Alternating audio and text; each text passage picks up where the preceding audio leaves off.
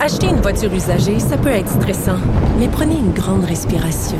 Et imaginez-vous avec un rapport d'historique de véhicule Carfax Canada qui peut vous signaler les accidents antérieurs, les rappels et plus encore.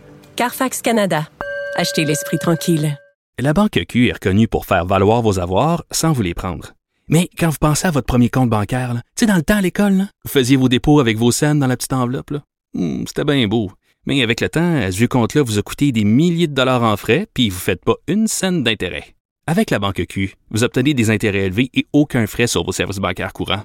Autrement dit, ça fait pas mal plus de scènes dans votre enveloppe, ça.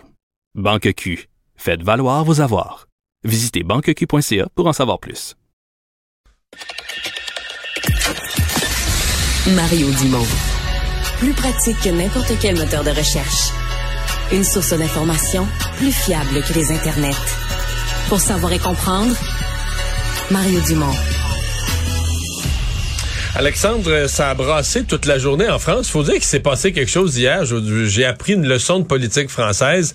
Euh, Il y a un article qui permet en France d'adopter un projet de loi en adoption finale sans passer par le vote de l'Assemblée. Moi, j'ai siégé 15 ans à l'Assemblée nationale du Québec.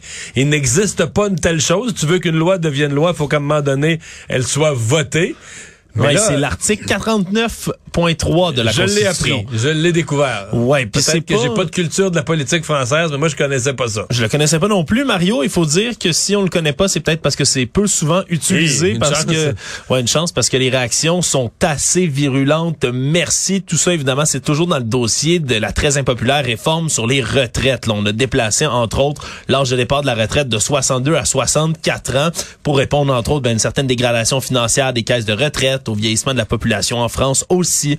Mais là, le problème, c'est que ça crée toutes sortes d'échauffourées. Déjà qu'il y a des manifestations dont certaines sont très visuelles et très odorantes. Mario, on va le dire Oui, parce qu'il y, a une grève- il y a une grève des vidangeurs. là. Ouais, une grève les des- ordures de plusieurs jours à Paris, entre autres les ordures, mais des, des montagnes là, de, de sacs de poubelles. Il y a quelques jours, on était à 5000 tonnes. On parle de 10 000, au-dessus de 10 000 tonnes d'ordures juste à Paris, là, qui jonchent les rues un peu partout. Une chance, c'est pas euh, plein été. Là. Ouais, des une chance, Mario, tu dis des des- les gens se plaignent d'odeur, mais c'est quand même, il fait quoi, 7, 8, 5, 6, 7, 8 degrés. C'est pas, c'est pas comme quand il fait 28. Là. Ouais, semble-t-il que ça pue, là, que les images peuvent pas rendre justice à l'odeur qui règne sur place, mais aussi ça crée des problèmes de rats. On peut se l'imaginer, hein. Juste ici à Montréal, on dit que les rues sont sales, que les que la- la- l'absence de gens parfois dans les rues en hiver, ça fait sortir les rats, mais là, à Paris, c'est l'enfer.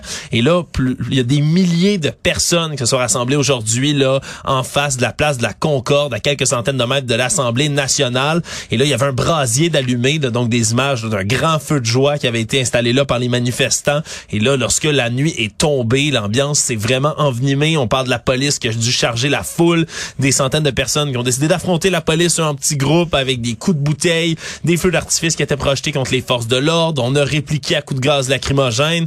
Il y a eu des manifestations là, similaires qui se sont déplacées un peu partout dans d'autres cités au travers du pays. Mais vraiment, ça continue de barder. Et à l'Assemblée nationale elle-même, Mario, les autres députés des partis d'opposition ont pas pris ça là. euh, tout bonnement, là, cette motion là 49,3 là, de la Constitution, on a décidé de répliquer avec ce qu'on appelle les motions de censure qui sont déposées. Et pour qu'une motion de censure fasse tomber le gouvernement, ça prend une majorité absolue à l'Assemblée. On parle de 287 voix.